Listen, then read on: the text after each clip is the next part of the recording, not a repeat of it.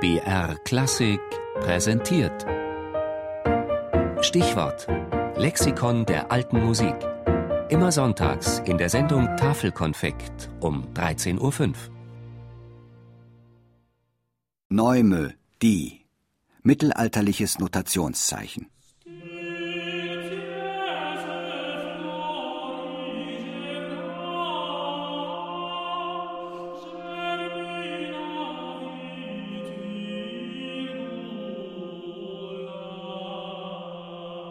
Über den Wörtern eines gregorianischen Chorals tanzen seltsame Zeichen, Punkte, Haken, Striche, Höcker und Schleifen. Von Mönchen vor Jahrhunderten auf Pergament gezeichnet, ruhen sie zwischen schweren, ledernen Buchdeckeln, die ältesten Notenzeichen des europäischen Abendlandes, die Neumen.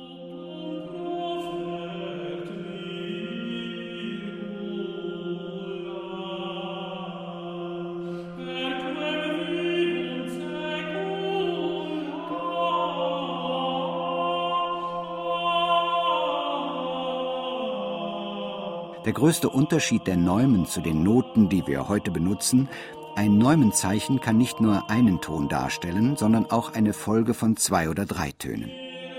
Die Neumenschreiber des Mittelalters schöpften dazu aus einem großen Pool verschiedener Zeichen. Jedes dieser Zeichen steht für eine bestimmte Tonfolge. Zum Beispiel gibt es eine spezielle Neume für die Folge Hochton, Tiefton, Hochton oder eine andere für die Folge Tief, Höher, noch höher die exakte Tonhöhe zeigen die meisten Neumenschriften nicht an.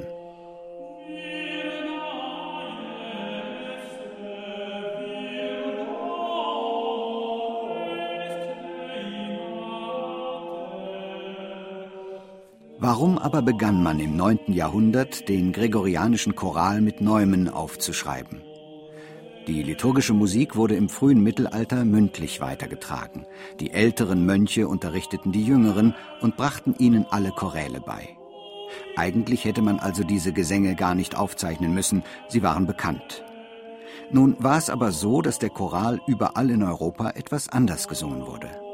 Als die Karolinger im 9. Jahrhundert den größten Teil des Kontinents unter ihrer Herrschaft vereinten, wollten sie auch einen einheitlichen Gottesdienst einführen. Sie erklärten den römischen Ritus zur verbindlichen Form und schickten Mönche aus, ihn überall zu lehren. Neu Erlerntes bleibt nicht so leicht hängen wie das Gewohnte, deshalb behalf man sich mit Melodiezeichen als Gedächtnisstütze.